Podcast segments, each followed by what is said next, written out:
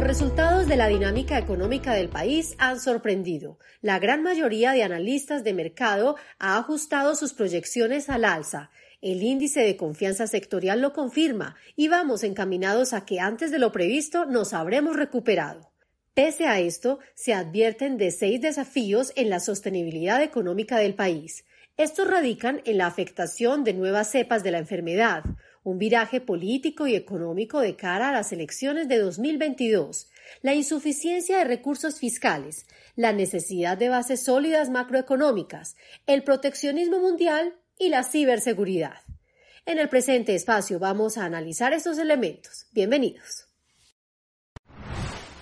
A través de este espacio hemos podido reseñar en diversas ocasiones los impactos económicos de la pandemia, teniendo en cuenta que nuestro país en 2019 crecía más o menos a una tasa del 3,3%, en 2020 cayó a un 6,8%, en 2019 nuestro nivel de desempleo era del orden del 10,5%, para el momento más crítico de la pandemia entre abril y mayo del año pasado ya estamos registrando tasas superiores al 20%.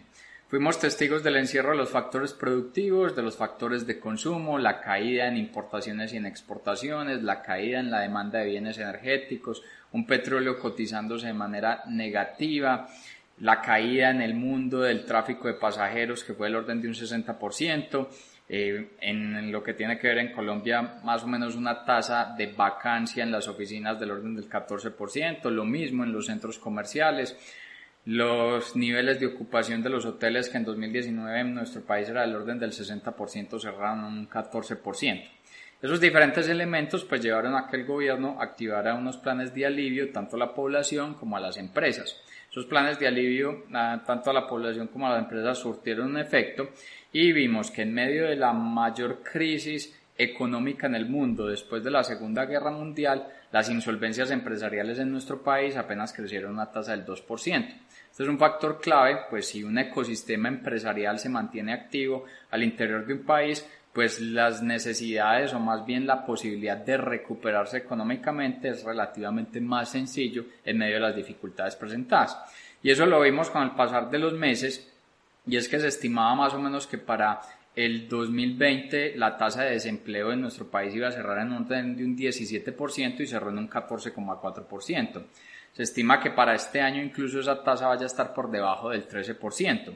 Por el lado de los datos de crecimiento económico, estábamos hablando que inicialmente se esperaba para un 2020 una tasa entre el 3 y el 5% de crecimiento, ya los analistas hablan del orden de tasas entre un 5 e incluso hasta un 8%. Estos elementos también llevaron a que se estimaba inicialmente que volver a los niveles de PIB del 2019 solo llegaría hacia el 2022 y es muy probable que esos niveles de PIB los estemos viendo hacia el segundo semestre de este 2021. Uno de los elementos que comprueban un poco esta dinámica es la confianza que se está presentando en los diversos sectores sectorial crea un índice que se llama el índice de confianza sectorial que básicamente genera una calificación o más bien un indicador de 0 a 100 puntos donde 100 es plena confianza en la dinámica futura de los sectores y 0 es total desconfianza en esa dinámica futura en los sectores en Colombia. ¿Qué encontramos en ese indicador? Que entre marzo y mayo del 2020 producto del inicio de los periodos de aislamiento, ese indicador se ubicó en los 36,4 puntos, máximo 40,4 puntos. Posteriormente, hacia julio del 2020, ese indicador ya se ubicaba en 51,9 puntos y empezó a acelerarse de manera marcada hasta llegar a un diciembre de 2020 en el mayor nivel de euforia en 65,8 puntos. En ese periodo de julio del 2020 a diciembre de 2020, básicamente fuimos testigos de una recomposición sectorial. Es decir, eh, los, las topabocas empezaron a ser una prenda de vestir permanente, el antibacterial se volvió un kit indispensable para salir del hogar, pero empezamos a, ver, a convivir en medio de la pandemia y en desarrollar una economía en los factores de consumo. Fuimos testigos de una marcada inserción de la tecnología en los, en los diferentes sectores, lo que tiene que ver con el agro y los alimentos se convertían en el producto rey, tanto en el consumo nacional como en las dinámicas de exportaciones. Vimos, por ejemplo, producción de carne de cerdo creciendo a una tasa del 5%. Luego empezamos a ver que las ejecuciones en lo que tiene que ver con vías 4G ya llega a un nivel del 54,9%. El gobierno empieza a anunciar elementos como que para el 2023 el nivel de energía que genera en nuestro país, el 10% debe provenir de fuentes renovables no convencionales, es decir, lo diferente a hidroeléctricas. También se habla de poder generar inversiones en infraestructura multimodal del orden de unos 18,2 billones. Los hoteles empiezan a reconfigurarse y surge con mayor presencia el co-living, se ha puesto a la inserción de la tecnología, la IoT, la inteligencia artificial, el blockchain en mayor nivel de aceleración. Todos esos elementos generaron una mayor dinámica, un mayor nivel de confianza y los resultados fueron presenciados en el primer trimestre del 2021. En medio de unos nuevos aislamientos, la amenaza de nuevas cepas, la economía colombiana creció a una tasa del 1,1%.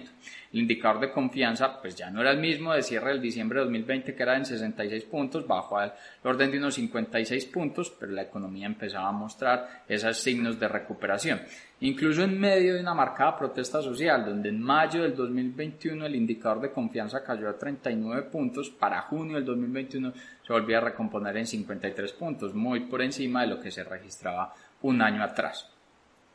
Estos diversos elementos pues, generaron que por parte de diferentes analistas de mercado, como es el Fondo Monetario Internacional, la OCDE, la CEPAL, ANIF, el Banco de la República y Sectorial, fijaran sus proyecciones económicas para este 2021 en el orden entre un 5,1% hasta incluso un 7,6%.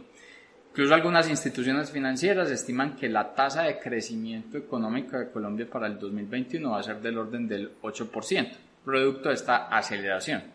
Ahora la duda que surge es si esa aceleración económica del 2021 podrá ser sostenible en el 2022 sobre todo porque vamos a presenciar seis grandes desafíos.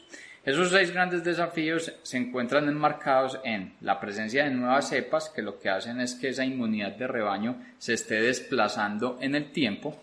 Otro elemento clave es el posible viraje político que tendrá el país de cara a las elecciones en el 2022 y con ese viraje político posiblemente también un cambio o una tendencia de ajuste en el modelo económico un déficit fiscal que estamos presenciando, que si bien se aprueba la reforma tributaria que se está presentando, igual va a generarse un hueco fiscal que muy posiblemente el nuevo gobierno tendrá que darle frente.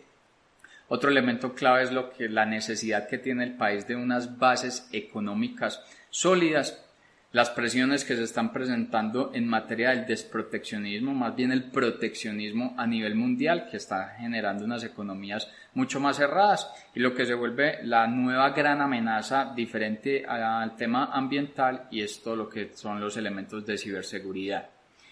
Esos seis elementos, esos seis desafíos los vamos a tocar en dos próximos capítulos de esta serie de podcasts que se desarrollan en sectorial. Los invitamos a que estén muy atentos. Muchas gracias.